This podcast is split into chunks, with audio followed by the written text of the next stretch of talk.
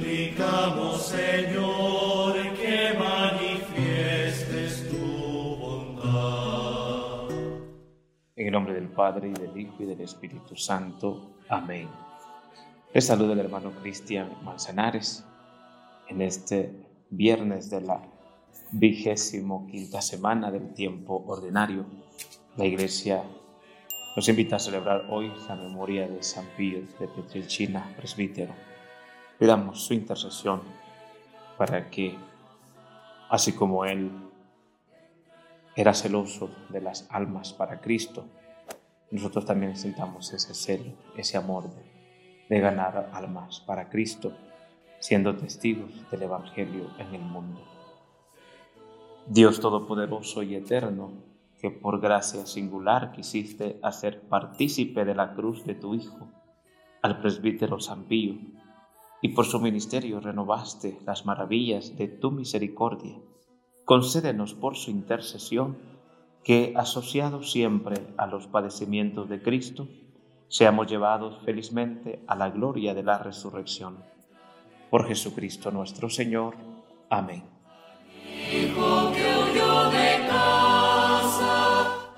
La liturgia de la palabra de este día nos invita a reflexionar en el Evangelio de San Lucas, en el capítulo 9, versículos del 18 al 22.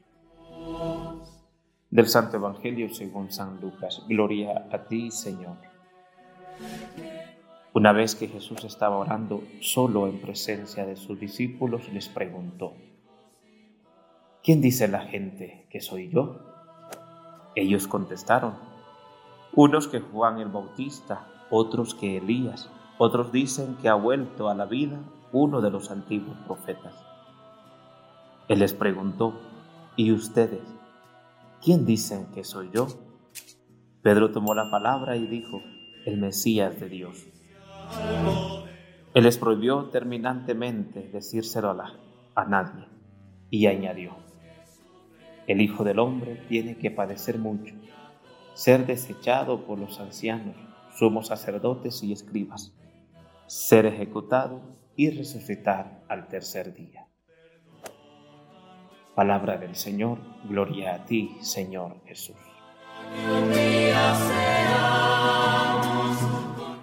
Dos partes que podemos resaltar, tomar del Evangelio de este día. Primero, la pregunta sobre la identidad de Jesús y segundo, el destino Jesús, la plenitud de su misión, el término de su misión, el cumplimiento de su misión en este mundo. La primera parte, la pregunta que hace Jesús a los discípulos, sigue siendo actual hoy también en nuestro mundo.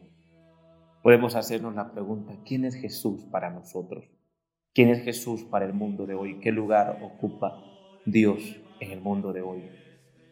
Una sociedad eh, perdida en el consumismo, una sociedad envuelta en, en la tecnología, una sociedad envuelta en tantas cosas que van consumiendo la vida. ¿Qué lugar ocupa Dios en este mundo? ¿Qué lugar ocupa Jesús? ¿Qué lugar ocupa el proyecto salvífico de Dios en el mundo? Y luego la segunda pregunta que nos interpela y es personal. ¿Quién es Jesús para mí? ¿Qué imagen tengo yo de Jesús?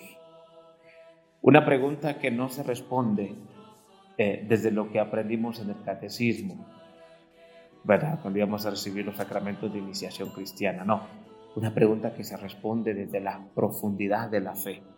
Una experiencia, una pregunta que se responde partiendo de nuestra experiencia de Dios. ¿Qué imagen tengo de Jesús? ¿Quién es Jesús en mi vida? ¿Qué lugar ocupa Jesús en mi vida? ¿Quién es Jesús para mí?